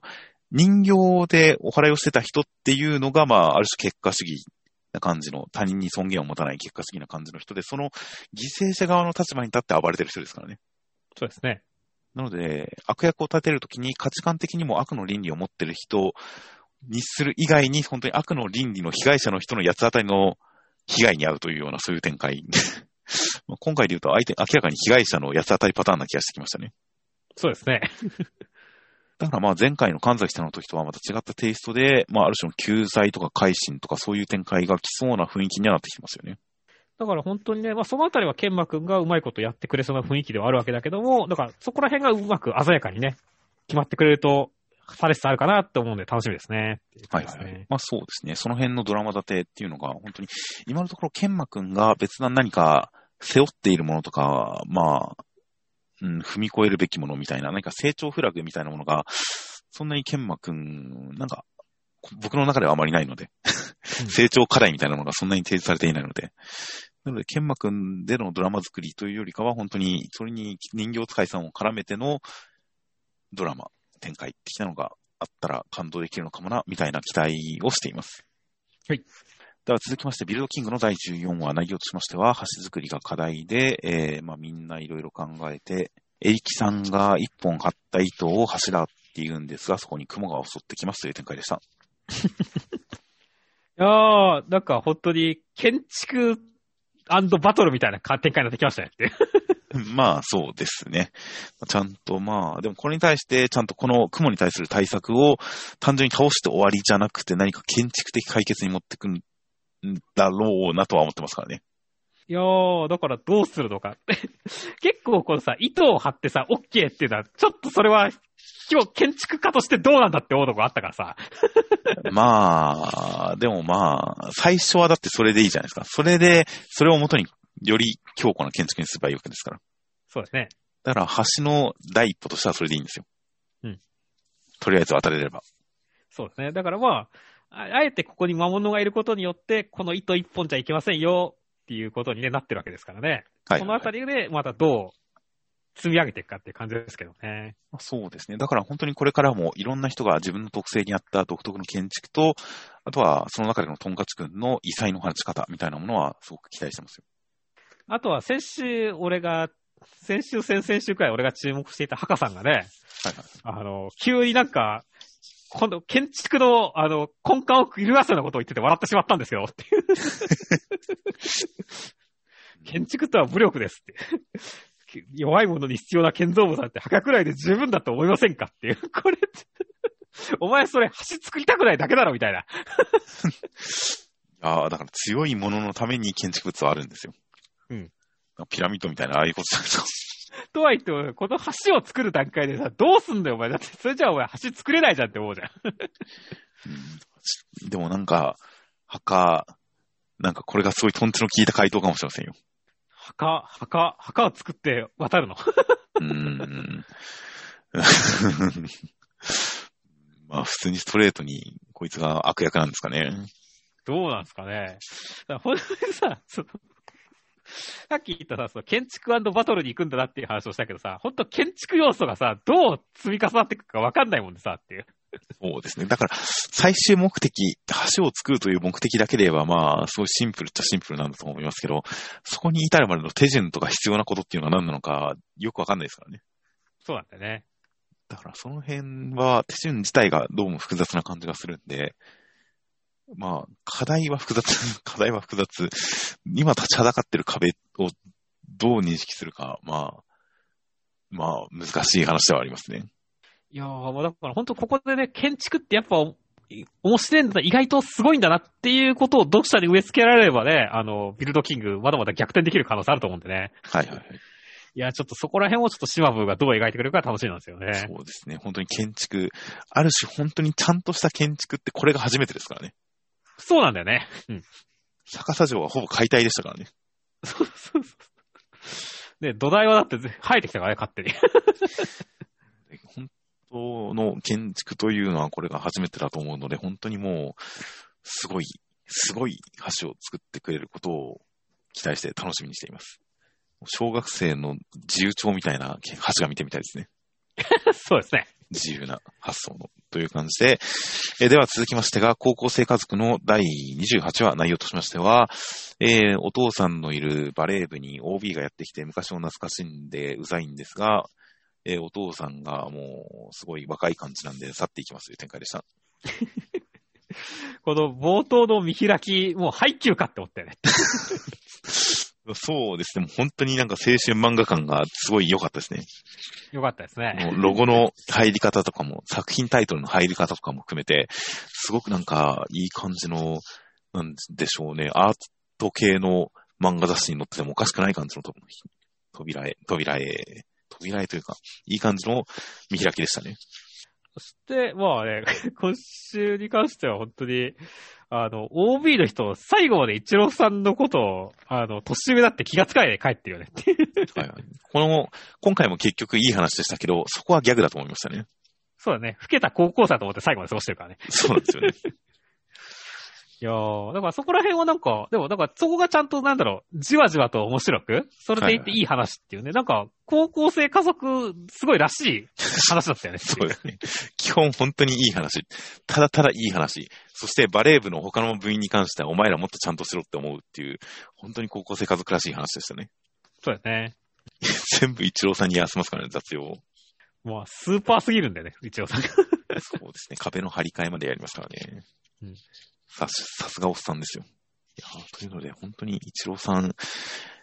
誰か部員ももうちょっと掃除手伝ってやるよと思いますしね。いやー、という感じの部員に対する、もっと頑張れ感と、本当に、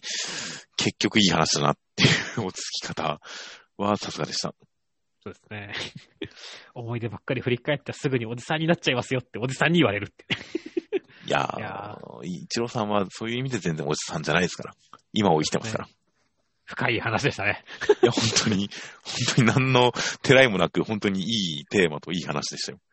うん。相変わらず。では、目次コメントとしましては、えー今週読み切りデリート福田健太郎先生、自分だったら何ケースかなって考えたんだけど、たまったジャンプだった。